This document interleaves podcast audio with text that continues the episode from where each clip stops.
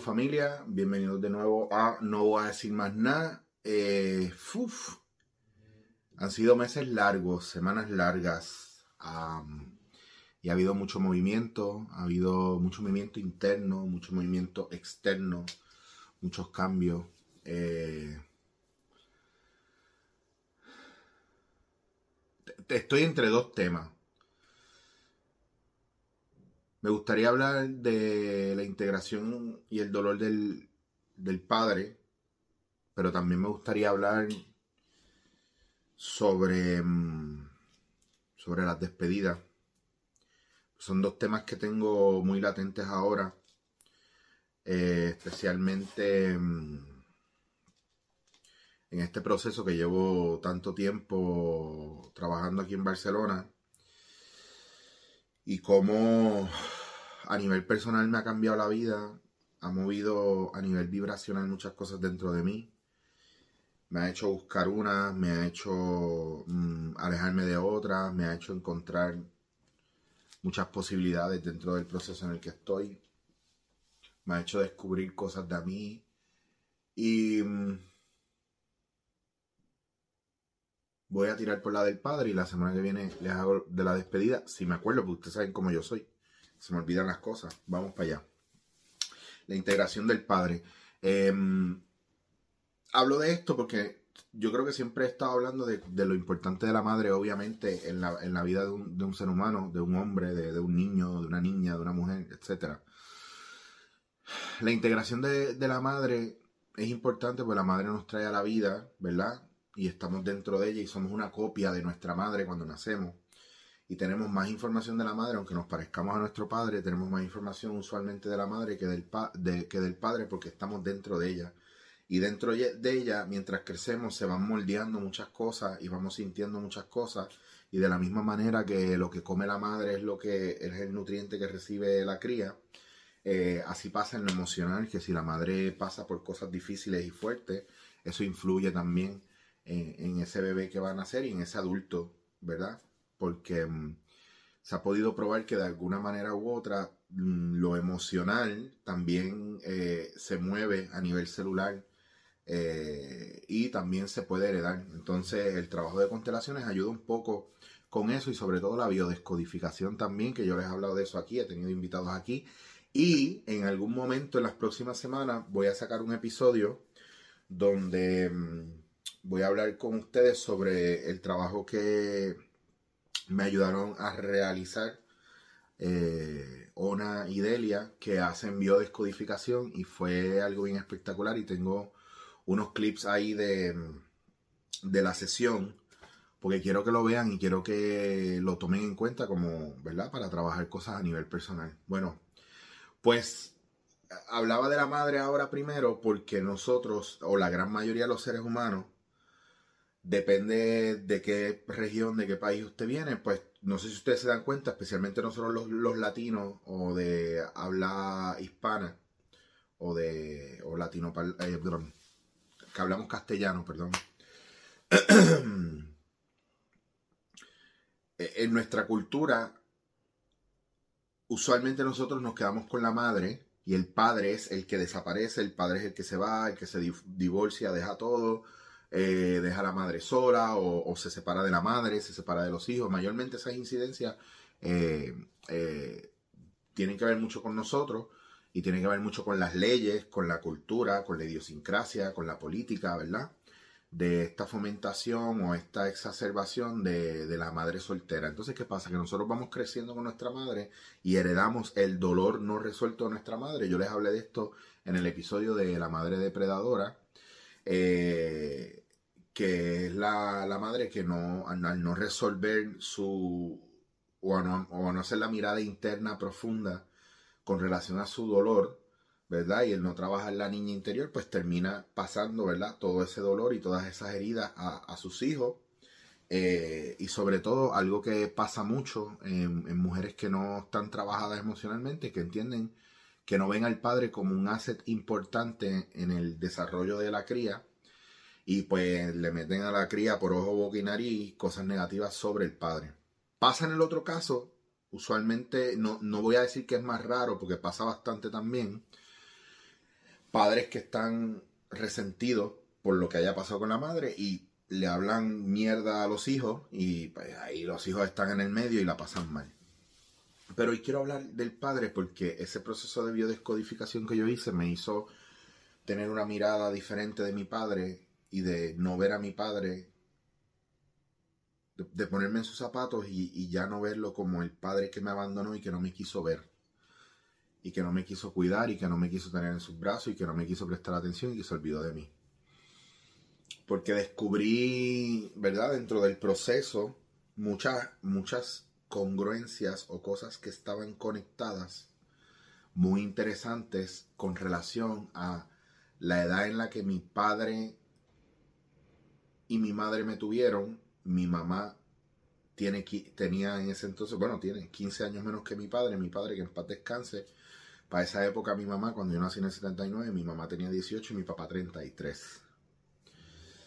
Y haciendo este trabajo, eh, bueno, haciendo varios trabajos antes de constelaciones en la clase y de ritual sistémico y todo este tipo de cosas que tienen que ver con eh, lo transgeneracional y lo ancestral, pues, yo trabajé la integración del padre y la madre.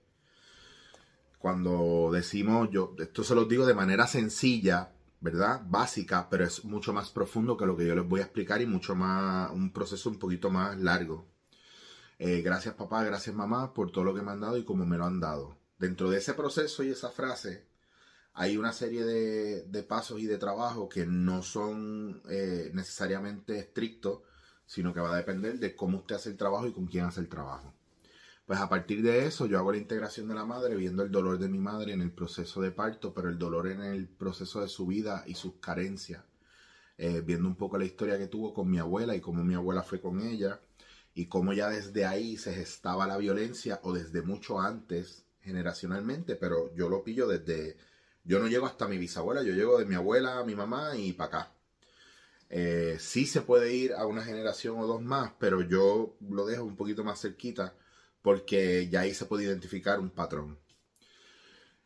Eh, claro, mi lealtad no consciente hacia mi madre no me permitía ver otra cosa que no fuera el dolor de mi mamá, por ende, la herida de no tener al padre conmigo impedía hasta cierto punto, ¿verdad? O esa es la mentalidad que tenemos, impedía de alguna manera que yo me moviera hacia adelante. Y en este tipo de trabajo se mira eso porque a veces ese tipo de situaciones están muy atadas a mucha, muchas, eh, muchos caminos cerrados, eh, mucha, mucho problema de, de, mm, económico, abundancia, eh, problemas en trabajo, problemas con la autoridad, problemas con pareja, eh, no poder movernos hacia adelante, hacia la vida, hacia el camino, porque es el Padre el que nos presenta hacia la vida, el que nos abre el mundo, ¿verdad? La Madre nos trae, no, no, nos crea, ¿verdad? Dentro de ella nos gesta, nos, nos trae, no, salimos por el canal vaginal de la Madre, pero el Padre es el que nos presenta al mundo después que ya pasamos el proceso de nurturing, ¿verdad? Eh, de bienvenida, como quien dice, de hacer esa conexión directa con la madre. La madre presenta la cría al padre y el padre presenta la cría al mundo. Esto es una cosa de nuestros ancestros. Era un orden que se seguía natural de la vida y como pasa con muchos mamíferos. ¿Qué pasa? Que la ausencia del padre ha sido algo que ha venido desde muchos años en la historia eh, cientos, miles de años en la historia, desde las primeras guerras. ¿Por qué? Porque el padre procreaba, o incluso cuando mm, las, culturas más primitivas se movían, eh, eh, sabían que era la madre o era la mujer la que podía procrear, por ende eran los hombres que no podían procrear, que sabían que un hombre podía embarazar a muchas mujeres, pero si no había mujeres, no podían procrear. Entonces, Mm, era como una fábrica de, gente para ser una tribu más grande, más fuerte. Y claro, si salían más hombres, mejor. ¿Por qué? Porque tenían más defensa, más fuerza, entendían esta cuestión de la naturaleza. Ahora bien, cuando llegamos a las civilizaciones que ya empiezan las guerras fuertes, grandes, y empiezan a, lo que es la milicia, pues obviamente los hombres se iban a la guerra y las mujeres se quedaban con los niños. Los niños cuando llegaban a la edad que necesitaban para ir a la guerra, se iban a la guerra y probablemente iban a los 14, 15, 16 años y le decían, mira, yo vengo eh, a pelear, bien, ¿quién eres tú? Yo soy fulano, hijo de Mengano, ah, tú eres mi hijo, tú eres de fulana, sí, ah, pues yo soy tu papá, ah, bien, papá, hola, bien, vete a la guerra, pum, y esa era la historia y ahí se acabó. Ahora eh, se ha probado que hay una necesidad de tener al padre ahí, que, que el hijo y la hija necesita el lado del padre, esa parte masculina y esa parte de dirección en su vida. ¿Por qué? Porque se ha probado que ciertas situaciones que suceden en los adultos, lo que tienen en común es el padre que se tiene que ir de la casa. Pues cuando yo hago este trabajo, una de las cosas que pude mirar que me pareció sorprendente y cuando, cuando haga este especial van a ver en el video lo que pasa. Hubo un momento donde yo estaba hablando con Delia y con Mona y hablaba de sobre cómo, cómo fue mi parto según lo que yo sé de mi mamá y lo, y lo que yo he sabido de, de qué fue, cuál fue el proceso y cómo pasó. Y ellas me preguntaron, ¿y tu papá? ¿Cómo estaba tu papá en ese momento? Y yo sé que suena estúpido lo que les estoy diciendo, pero por un momento dije, adiós. Yo nunca había pensado en eso. Y este mismo silencio que hice aquí ahora fue mucho más largo cuando ellas me lo dijeron y yo dije, pues mira, no sé. Y empezamos a indagar un poco más, me, me hacían preguntas y salían contestaciones de cosas que curiosamente yo sabía, pero yo no había internalizado o registrado. Por, por ejemplo, cuando mi papá murió en el 2007, mi papá murió en Nueva York y él era ministro y tenía como un hogar para niños sin padre. Eso, fue una de las cosas que a mí me voló la cabeza y me hizo sentir mal, porque yo dije, mira qué cabrón, tenía un hogar de niños, pero sin padres, pero yo sin padre. Pero yo no pensaba que eso podía ser el reflejo del dolor que tenía porque no podía llegar a mí. Y tú dices, ah, si no quería llegar a ti, pues eso es que no quería, por eso no llego a ti. Pero después me pongo a pensar y me pongo en sus zapatos el número de cosas que sucedieron en la familia, que algunas de ellas son bien privadas y no les voy a contar, pero él tuvo problemas para llegar a mí. Él tuvo muchos impedimentos para llegar a mí. Y pasaron cosas que él hizo en favor mío cuando yo era bebé, cuando tenía un año, que yo sé, y que me lo, ha contado mi mamá misma, que casi parecía una premonición, como si él supiera que él no me iba a ver más. Y una de las cosas que pudimos pensar y realizar es, número uno, eh, fui su primogénito. Número, número dos, fui su único hijo. Y número tres, probablemente sí me quiso, pero dadas las circunstancias del momento, me entregó a mi madre, o sea, o me entregó o simplemente me dejó ir con mi madre. Y yo no sé cuál fue la relación de ellos, pero, pero él nunca se acercó a mí. Pero sin embargo decidí, a lo mejor, hacerme la fantasía o la idea de que este padre sí me quería y de que este padre sí sufrió y de que este padre a lo mejor no pudo llegar a mí por razones más grandes que nosotros. Lo cual, lo cual me, me provocó un dolor muy profundo. Me provocó una tristeza muy profunda. Y la integración del Padre ya no fue gracias papá porque me diste la vida, porque gracias a ti estoy aquí porque en ese momento tu amor por mi madre era inmenso y por amor me crearon, sino que ahora pude decir,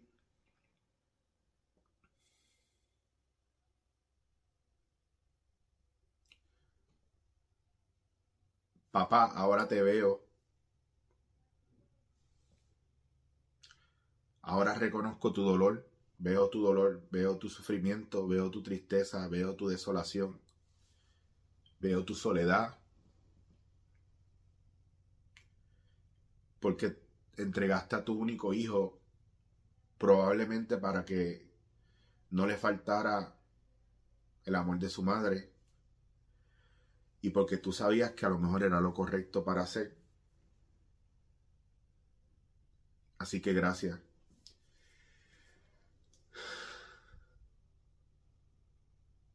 Y eso de cierta manera u otra, ¿verdad? Permite em, sanar esa herida de abandono del padre, que yo sé que muchos hombres, no niños, hombres, pudieran estar sufriendo de eso o sintiendo eso desde un lugar muy profundo. Y es bien brutal poder ver esto porque yo sé que hay muchos hombres ahora mismo que lo están pasando mal con la crianza de sus hijos, que no pueden llegar a ellos, que no saben cómo llegar a ellos, que les da vergüenza llegar a ellos, o que les, las, las esposas o las familias les están haciendo la vida imposible para llegar a ellos. O a lo mejor usted tiene un hijo en su casa y usted está tan metido en su trabajo que se olvida de que su hijo le necesita a estos padres les digo que se armen de valor.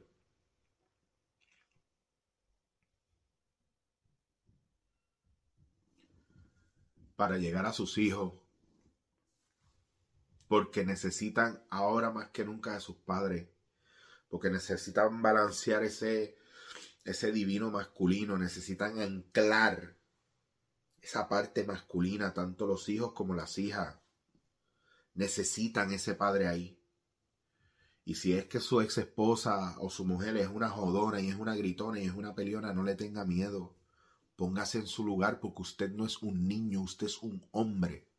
Usted es un adulto. Y usted es más grande que su hijo y más grande que cualquiera de estas cosas. Póngase para su número. Ah, que me da vergüenza porque mis hijos me van a rechazar de cara. Ah, que mis hijos no me quieren porque yo me fui y hice mal de cara. Asuma su responsabilidad, pida perdón, dígale que los quiere, dígale que los ama, dígale que les apoya y no tenga miedo, si usted está bien con sus hijos, no tenga miedo a reprenderlo, a enseñarles el buen camino, enséñale cosas nobles, pero sobre todo a esos niños, enséñenles que pueden confiar y que hay amor yo hice una constelación donde me tocó representar. El cliente era un chamaco que estaba teniendo problemas con su esposa o su ex esposa y la ex esposa no le dejaba ver al niño o siempre que iban a ver al niño se la ponía difícil. Y lo acusó varias veces en la en corte y a la comisaría y la policía venía y pues obviamente no encontraba nada, pero siempre que ella acusaba alguien venía. Y él vino a hacer una constelación porque él quería trabajar el tener el valor suficiente para hacerle frente a esa mujer. Y la chica que hizo representante del hijo de él, eh, fue, es que fue increíble porque yo, a mí me tocó hacer de él y yo lo que sentía dentro de mí era un miedo como yo nunca lo había sentido. Era un, era, yo no, yo donde me, donde estaba yo no me podía mover, no me podía mover para nada y detrás de mí, ¿verdad? Mm, algunos 20 pies atrás, algunos, yo te diría que algunos 10 o 12 metros atrás, menos, mucho menos, eh, eh, ves que es que me lío, metros y pies, me lío, no, mucho menos, como 3 o 4 metros atrás, estaba, estaba la chica que estaba haciendo de mi, de mi hijo y cada vez que decía quiero llegar a papá pero no puedo, a mí yo sentía un dolor en el pecho, como si me hubieran pasado una lanza por el medio. Y una de las cosas que sucedió es que yo no me podía mover y el chico comenta que cuando el facilitador le pregunta eh, cómo fue tu relación con tu papá, él dijo mi papá nunca estuvo. Mi papá se fue cuando yo nací. Entonces tenemos otro hombre que no tuvo padre y que no tiene la fuerza de su padre. Y yo, cuando él dijo eso en mi representación, yo sentía que me trincaba más. Y el facilitador, el profesor Peter, se fue por detrás de mí puso sus, sus manos en mis hombros y me dijo, gírate y mira a tu hijo. Y yo sentí esa fuerza del Padre que me sostenía y esa fuerza de padre que yo tenía dentro de mí y que me giraba y que me ensanchaba y que me engrandecía porque me giraba y veía a mi hijo. Y cuando vi a la representante que hacía de mi hijo, el primer impulso era ir a abrazarla y protegerla. algunos de ustedes no van a entender lo que yo les estoy explicando de las constelaciones, pero yo les prometo que si se montan en la historia lo van a pillar rápido, porque esto no es actuación, es una, es, un, es una cuestión de entrar en campo, y entrar en campo es estar en el lugar y sentir la energía que se mueve. De eso vamos a hablar pronto, se los prometo, lo voy a traer. Perdón. A lo que quiero ir con todo esto y se me vuelve muy emotivo porque me mueve muchas cosas y porque me siento mucho más abierto, más sensible, pero mucho más fuerte y más firme y, más, y, tengo que decirlo, más hombre que nunca. Entonces eh, me doy cuenta de la importancia es que defendamos nosotros con integridad a los que son padres, nuestra posición como padres, pero sobre todo a los que son hombres, su posición como hombres en la vida. Eh, y que se pongan para su jodido número que la cosa no está bien. No está bien. Y nosotros podemos aportar y hacerlo mejor. Y el enemigo no es la mujer, el enemigo no es otra cosa que no sea nuestras creencias limitantes y, el mayor enemigo de nosotros somos nosotros mismos y no, y no ponernos al día con nosotros y no mirar para adentro esas heridas eh, y no resolverlas y no buscar la integración del niño para madurar al hombre, para fortalecer al hombre. Papá no estuvo, pues vamos a hacer lo que haya que hacer para curar y sanar esa herida de abandono, esa herida de rechazo, esa herida del padre que no estuvo, para nosotros poder integrarlo y fortalecernos, que es lo más importante. Eh, me voy porque estoy bien explotado y mañana tengo clase. Ay, qué vuelta. Enero viene caliente, 2024, talleres de impro, talleres de constelaciones familiares. Y eh, recuerden que mi correo electrónico es chichowasir.gmail. A partir del 1 de enero empiezo a cuadrar las listas para eh, constelaciones individuales y la posibilidad de hacer talleres de constelaciones familiares donde eh, usted va a poder hablar conmigo de alguna situación que usted quiera trabajar en su vida y trabajar una constelación eh, con gente que nos pueda ayudar a mirar, a tener una mirada hacia algo que le permita a usted desarrollarse y crecer. Así que si usted está interesado en constelaciones familiares, si usted está interesado en eh, hacer una constelación individual y mirar algún aspecto suyo de su vida, usted me escribe al mail y yo lo voy a ir poniendo en unas listas que estoy haciendo para una vez arranque enero empezar a organizar eh, fechas. Eh, van a poder ser presenciales y en algunos casos online. Así que si usted le interesa esto, quiere saber más de esto, escríbame chichosguasir.gmail Vamos a hacer un trabajo íntegro y vamos a hacer un trabajo para seguir creciendo y desarrollándonos. Eh, y una cosa bien importante que les quería decir. A veces es importante o más importante una retirada a tiempo solamente, solamente porque usted puede ver más allá que si usted se mueve de la ecuación o se sale de la ecuación, las cosas pueden fluir es como un río que va fluyendo y está lleno de piedras en el, en el medio y usted ve mucha agua en la parte de arriba, pero chorritos finitos de agua abajo. Cuando usted quita esas piedras, todo fluye. Y a veces la piedra en el camino somos nosotros. Así que quitemos la piedra del camino, dejemos que las cosas fluyan y no estorbemos. No estorbemos con lo que no conocemos y empecemos a ser ente de cambio y de movimiento. A veces los tóxicos y a veces los que estamos odios somos nosotros. Y cuando eso pasa tenemos que salirnos de la ecuación y trabajar con nosotros. Porque si no vamos a ayudar a que el agua fluya,